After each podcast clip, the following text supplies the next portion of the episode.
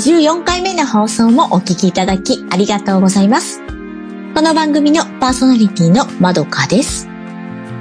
私はね、現在ラジオパーソナリティとして、まあ、いくつかのね、コミュニティ FM 局の番組に出演させていただいているほか、YouTube で公開されている作品に声優として声の出演などもさせていただいております。他にもね、イベントの司会やナレーションのお仕事も時々やらせていただいています。今お聞きいただいている集まれ心理学の森は2020年10月から放送開始いたしまして、今回が54回目の放送です。おかげさまでね、たくさんの方に聞いていただいております。ありがとうございます。今年もね、なんだかあっという間に1ヶ月が過ぎまして、もう2月に入りましたが、つい先日がね、節分でしたよね。節分のね、最も代表的な食べ物である恵方巻きはね、その年の恵方にあたる方角を向いて食べることで、こう病気をね、寄せ付けず、幸福を呼ぶと言われています。節分にね、恵方巻きを食べる文化は、江戸時代の末期頃からあったようでね、大阪の商人が商売繁盛と厄除けを願って始めたという説がね、有力なんだそうですが、皆さんはね、恵方巻きを食べましたかね？まあ、私はね、あの昨年の、えー節分、事前予約をしてね、いちごの入ったとっても美味しいスイーツタイプの恵方巻きをね、食べたお話をこの番組でしたんですけれども、今年はね、あの、初詣の時にね、こう、なんて言うんでしょう、四角いマスに入ったお豆をね、買ってきていたんでね、まあ、それをね、食べました。まあ、いつもね、あの、スーパーで買っているね、袋に入ったお豆をね、こう食べたりしていたんですが、今年はね、ちゃんとしっかりとしたお守り付きのね、マス入りのお豆をね、あの、買いましたのでね、これ、もう例年以上に服を呼び込めるといいかな、なんて思っています。今回の放送もぜひぜひ最後まで聞いてくださいね。この番組はインターネット放送局ピフリネットでお送りいたします。2月なんですけれどもね、まあ、1ヶ月間が28日間でね、あの、まあ、うる年の時でも29日間と日数がね、少ないんですけれども、まあ、節分とかね、建国記念の日、えーそしてね、天皇誕生日なんかもね、あるんでね、こう、行事や記念日がね、多い印象ですよね。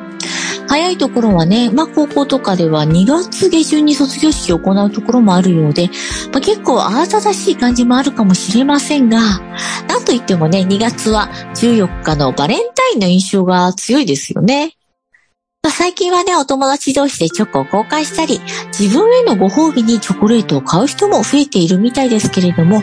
なんとね、ゴディバジャパンが2023年のバレンタイン限定、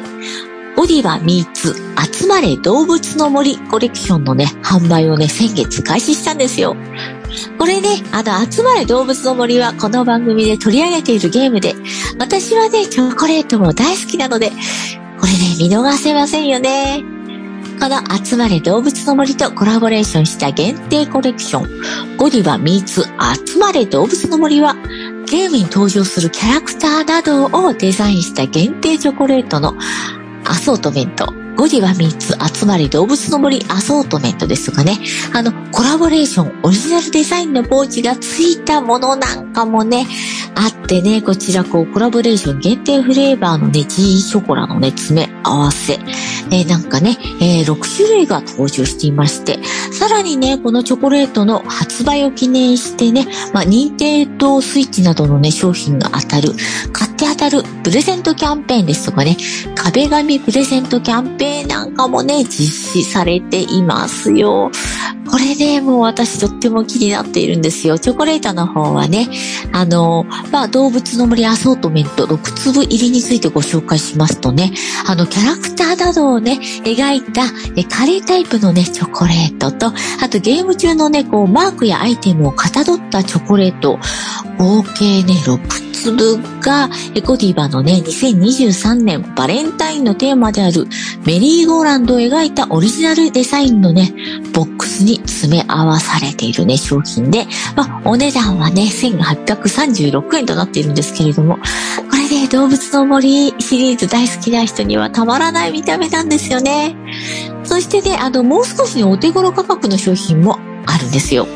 これ全国のコンビニエンスストアで限定販売の商品でね、こちらはまあ1月中旬頃より順次発売となっておりましてね、まず一つが、えー、ゴディバ集まれ動物の森。チョコレートアソートメント。4粒入り。720円なんですよ。まあ、これもね、あの人気キャラクターなどを描いたね、チョコレート。入っていまして、4粒で、えー、720円。これね、あのゴディバのチョコレート4つで、この値段って結構ね、お買い得ですよね。そしてね、もう一つあの、セブンイレブンのみのね、限定販売の商品になるんですけれども、えー、ゴディバ、集まれ動物の森、G ショコラ、アソート缶、これね、7粒入りで1500円30円で販売されています。えこちらもね、あの、まあ、限定フレーバーのね、さくらんぼなんかをね、含めた3種類のね、フレーバーのね、ショコラ、え7粒入っていましてね、こちらもね、メリーゴーランドを描いたオリジナルデザインの缶に詰め合わされているんです。こういったね、あの、缶入りの商品、皆さん好きですかね？缶もね、可愛くてね、ついついね、取っておきたくなってしまいますよね。まあね、どれもこれも可愛くてね、まあ、可愛すぎて食べられないかもなんていうふうにね、思いながらね、まあ、ぜひ買おうと私も思っているんですけれどもね、あの、こちらのね、ゴディバとね、動物森のね、まあ、コレクションがね、海外でも結構話題になっている、いるみたいなんですよね。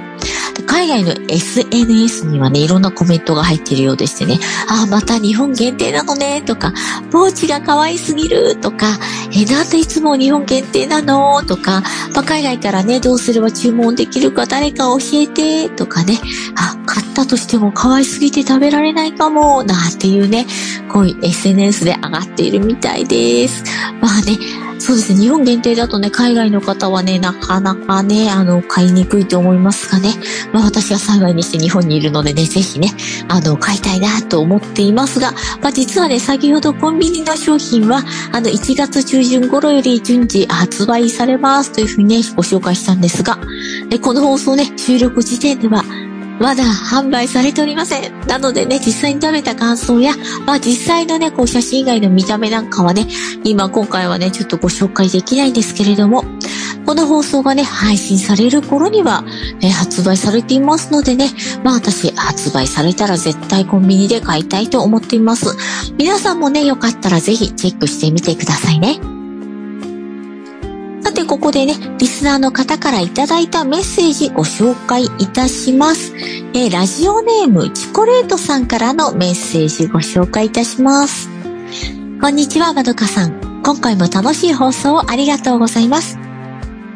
この番組には久しぶりのメッセージです。12月19日からの放送を拝聴しました。お菓子の食べ過ぎのコントロールのお話がテーマに上がっていましたが、実は中学生の我が娘、見たら食べるという感覚で、いくらでもお菓子を食べて、ジュースを飲んだりしても満足しない様子で、満腹感がないんだろうかと心配しています。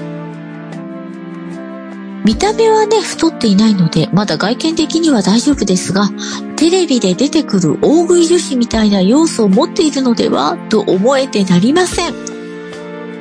正直お金もそこそこかかっているので、もう少し節制してくれるとありがたいのですが、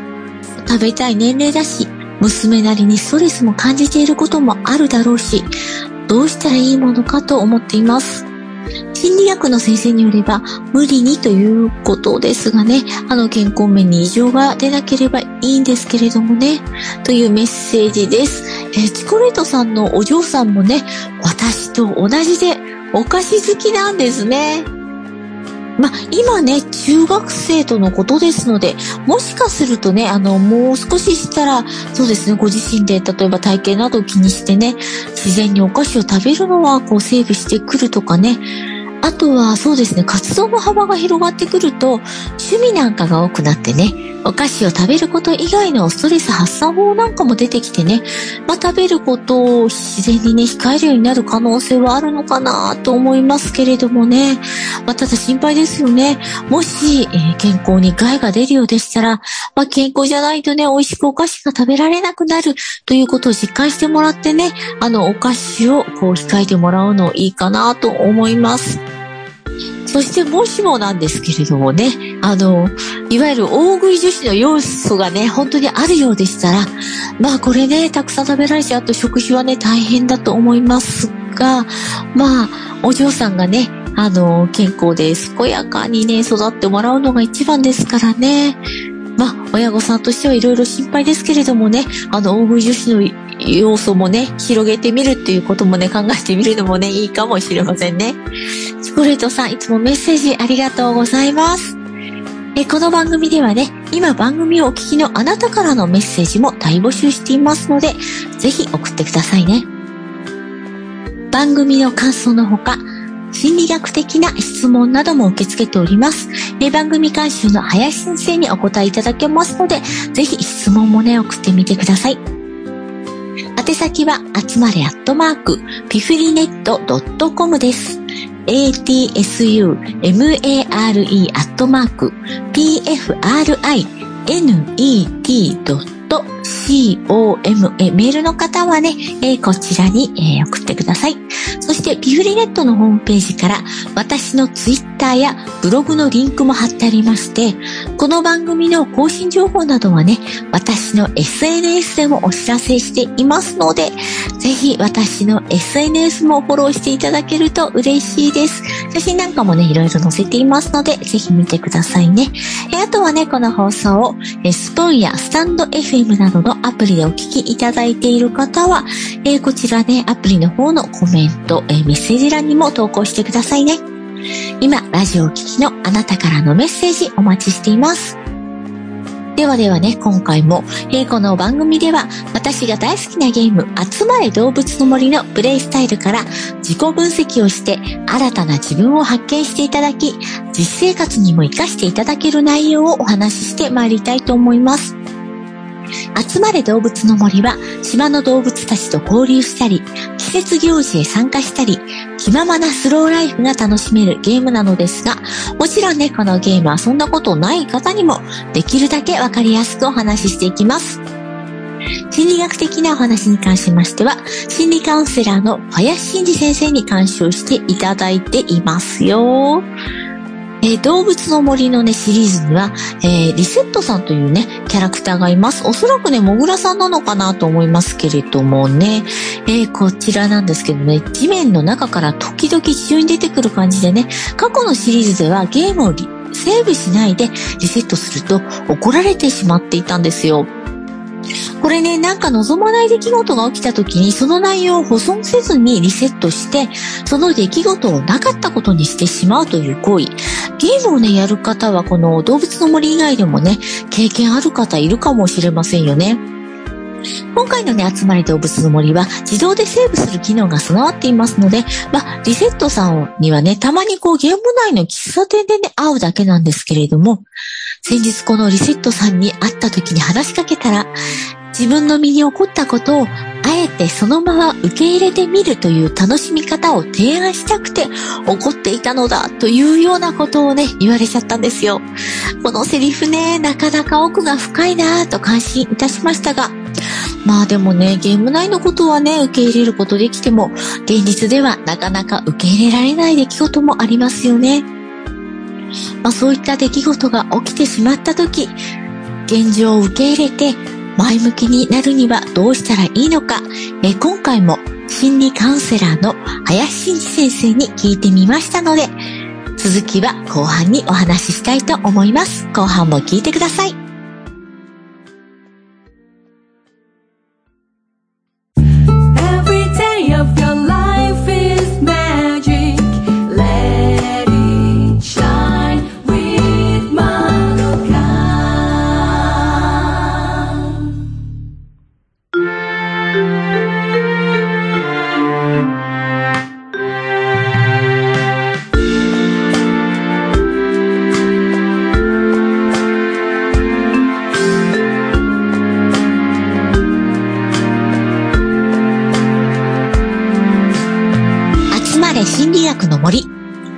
の番組はインターネット放送局ピフリネットよりお送りしています。今回の放送では現状を受け入れて前向きになる方法を林先生に聞いています。林先生からね、お話があったのは、ま森田療法というのがあって、精神科医森田正武さんによって創始された神経症に対する独自のね、精神療法なんですけれどもね、これはね、あるがままの心の姿勢を獲得できるよう援助する療法で、まあ例えば、夏は暑い、水は冷たい、台風は過ぎ去る、雪は白いなどね、それぞれどうにもできないことに対して、まあ例えばね、夏の暑さなんかをね、こう、なんとかしようとしてあがくから苦しくなってしまうのであって、まあ、人間はね、万能感があって、なんとかしようとするけれどもね、不可能な感情などをどうにかしようとして悩みが生まれるパターンが多いそうで、これをね、やめるのがあるがままを受け入れるということなんだそうです。皆さんもね、どうでしょうかね。まあ、昨年の夏なんかはね、特に暑かったんですけれども、それはね、受け入れていましたよね。暑くなるということを何とかするのではなくて、暑くなるからクーラーをかけるとか、冷たいものを取るなどしてね、こう、暑さを受け入れつつ、対策をしていたのではないでしょうか。人間はね、コントロール欲求からこう自然や体に対してどうにかしようとするけれどもね、自然に関することやお腹が痛いとかね、それこそ肌が荒れた、お洋服にケチャップをこぼしてしまった、などなどというのはね、まあどうにもできないこと、それはね、一回受け入れる、考えずに受け止める、まあそれがね、森田療法なんだそうです。服にね、何かこぼしてしまった場合などはね、なんか、どうして気をつけなかったのか、なんてね、くよくよ考えてしまいますよね。でもね、もうこぼしてしまったのは仕方ないことなんでね、次回気をつけるなどはね、こうできるかもしれませんけれども、今回服が汚れてしまったという事実に関して、まあこういったことはね、解決しようとしないでね、こう一回手放すんだそうでね、無理だと思ったら諦めるのも大事で、どうにかしようとする葛藤を手放す、そのまま受け入れることで楽になるんですね。まずね、その服が一回汚れてしまったということを受け入れて、その汚れを落とすこと、まあ、対応にね、注力した方が有意義なんですよね。これってね、ポジティブな人はなかなかできないみたいですよね。こう前にね、進めない感じがするので、実はね、難しいんだそうです。ですからね、コントロールできることは頑張る。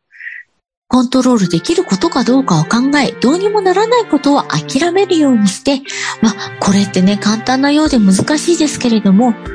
まあ、台風なんかはね、来ないようにすることはしないで、こう皆さんね、来た時の対策をしますよね。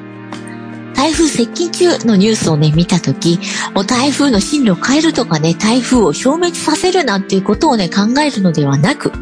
台風が直撃した時のために、まあ、外に出なくても大丈夫なような備えをしたり、外のものがね、飛ばされないように片付けたりしますもんね。これはね、まあ、台風は嫌だけれども、いつかは通り過ぎるというふうにね、受け入れている状態で、ま、冬なんかはね、とっても寒くてね、不自由なことが多かったとしても、春が来ない冬はないというふうにね、考えられますよね。これというのがね、こういうのがね、手放しになるんだそうです。ゲリラ豪雨なんかにね、あった時もね、あ、このすごい雨を止ませようというふうにするんではなくてね、雨宿りなんかをして過ごすのが、えー、これがね、受け入れているということになるんです。そしてね、もしもね、あの、例えば受験とか試験でね、落ちてしまったとしても、それを受け入れる。もうね、他の学校に行ったり、まあ、進学するのを諦めて就職したりというふうにね、他にもね、いくらでも道はありますよね。人から何か言われたなんていう時もね、まあ、言われた嫌なことをね、流せる自分になるなどというのもね、手放しの一つになりますね。もう今のね、自分でいいじゃんというふうにね、自分に欲求を出せたら違ってくるんですけれどもね、自分と仲良くなれていない人が、人と仲良くなれないからコミュニケーションもうまくいかないんだそうですよ。囚われている場合、その囚われているものをずっと意識して生きてしまうことになりますよね。怒っているという事実をね、どうにかしようとせず、一回ね、受け止めてみるのもいいのではないでしょうかね。まあ、ただなんですけれどもね、あの、感情に善悪というのはないのでね、怒るのは OK。特にね、あの、小さいお子さんなんかは、喜怒哀楽がないと感情のない不自然な感じでね、まあ、かえってね、困ってしまうかもしれませんよね。感情をね、まあ、無理に我慢するのではなく、大人の場合はね、社会生活において、あの、感情の出し方はね、あの、前回の放送でもお話ししましたが、ちょっとね、考える必要はあるので、そこはね、注意したいですよね。ま、病気なんかで体調が悪い時、なんとか良くしようと頑張って、頑張ってもどうにもならなくて疲れてしまったり、頑張れない自分はダメだとね、自責の念に駆られてしまう人が多いので、ここをね、手放せると大きいんだそうですよ。皆さんいかがでしたでしょうかね？私は最近ね、あの前回の放送でお話ししましたが、今までで一番のひどい肌荒れが起きてしまい、もうどうにもこうにも受け入れがたいと思ってしまいましたが、もちろんね、皮膚科に行って適切に処置をしたらすっかりね、良くなりましたので、まあ、普段ね、肌荒れしていない状態がどれだけありがたいかも実感できましたしね、今まで以上にお肌のお手入れをね、丁寧にするようになりましたので、まあ、皆さんもね、受け入れがたいと思うことがね、もし起きてしまっても、コントロールできないようなことでしたら、まあ、一旦受け入れた上で、囚われずに適切にね、対処していくようにしてみてくださいね。次回も実生活に役に立つ楽しいお話をしていきたいと思っていますので、次回の放送もお楽しみにしてください。この後はエンディングのコーナーです。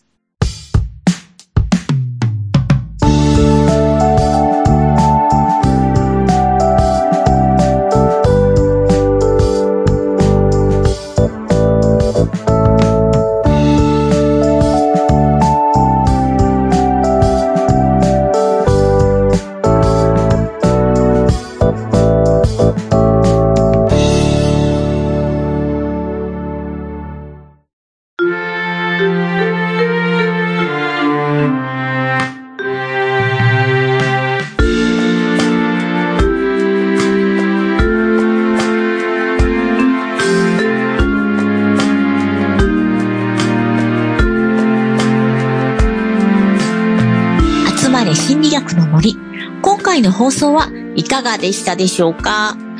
この番組をお届けしております、この放送局、ピフリネットのツイッターは、アットマークピフリネット、フェイスブックは、facebook.com スラッシュピフリドットネットになります。ぜひこちらアクセスしていただいてフォローもしてくださいね。そしてこの番組ではリスナーの皆様からのね、メッセージを大大大募集していますので、ぜひ送ってください。えー、メールの宛先もう一度お知らせしておきます。えー、集まれアットマークピフリネットドットコムです。atsu mare アットマーク pfrinet ドット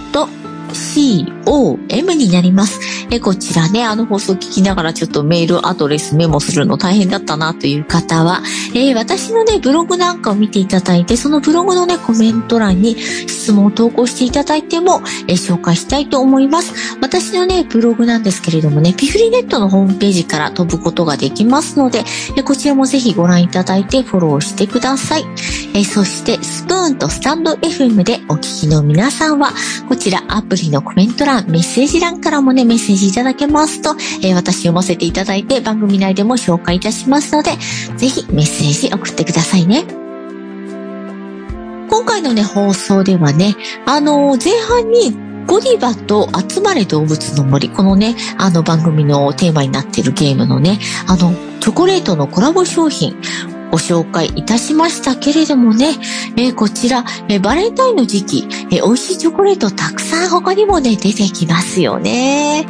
私はね、あの、チョコレート大好きなんでね、あの、自分でこう食べようと思ってね、まあ珍しいもの出てきたりするんでね、バレンタインのね、催事場にね、足を運ぶことが多かったんですけれどもね、最近はね、あの、味だけではなくてね、見た目にも楽しいチョコレートがたくさんありますよね。なんか、え、これチョコレートなんだ、びっくりは、綺麗なっていうものもね、たくさんありましてね。あの、ここ数年はね、コロナの関係でね、催事などもね、なくなっていたんですけれども、まあ、今年はね、数年ぶりの制限なしですのでね、まあ、美味しいチョコレートを探しに行きたいと思っています。こういう場所ではね、普段はね、すご遠くまで買いに行かなきゃいけないチョコレートがね、あのー、あの、すぐ近くでね、買える、買うことができたりね。まあ、今はそうですね、試食っていうのはね、なかなかなさそうですけれどもね、昔はね、試食でちょっと食べてみたりしてね、まあ、全然興味がなかったものもね、まあ、差し出されたからちょっとね、パクッと食べてみたら、ああ、とっても美味しくてびっくりなっていうね、出会いもあったりしたのでね、まあ、あの、試食はちょっと無理なんでね、もちろんね、こう、まだまだね、安全対策しっかり気をつけながら行かなきゃいけませんけれども、今年もね、どんなチョコレートに出会えるか楽しみながら、チョコレートのね、催事なんか行ってみたいと思います。なんかね、今回はあの、美味しいチョコレートの話ですとかね、あと、オープニングでね、節分、節分の恵方巻きとかね、お豆なんかのね、話をしてね、ま、食べ物の話題ばかりしていたような気がしますが、春になるとね、フルーツとか旬な美味しいものがたくさん出てきます出てきますのでね、食べ過ぎには注意してね、過ごしたいと思います。それでは今回の放送はこの辺で、次回の放送はね、2月20日から配信予定になります。春がね、近づいてきますね。花粉症などを心配な時期ですが、次回もぜひ聴いてください。それでは今回もね、エンディング曲をお聴きいただきながらお別れです。で今回もね、前回に引き続きまして、戸豚しおりさんのアテンションという曲を聴いていただきながらのお別れです。曲の方も最後まで聴いてくださいね。またお耳にかかりましょう。この番組のパーソナリティは私、まどかでした。この番組はインターネット放送局リフリネットよりお送りいたしました。自由気ままわがまま放題。でも八方美人で嫌われたくない。癖が強い甘えてる人生。できるなら働きたくない。せーのも。正論の。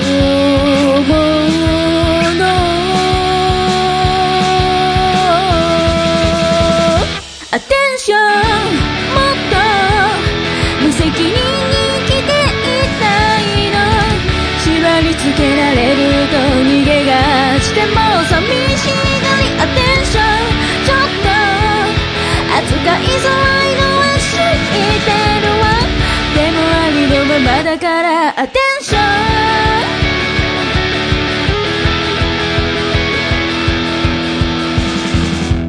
改めまして自己紹介いい人をぶりたくておせっかい。たどってい。くらで枕とお友達世渡り上手なです典型人でも迎合したくない。かが強い。すごい。かまってちゃんとか過ぎると逃げたい。困ったちゃん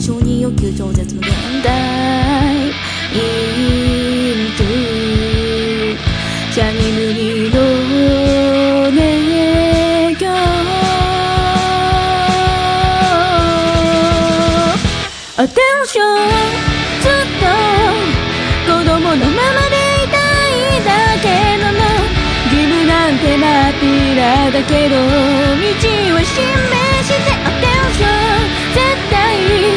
難しいのは分かっているわ。それが本音だから。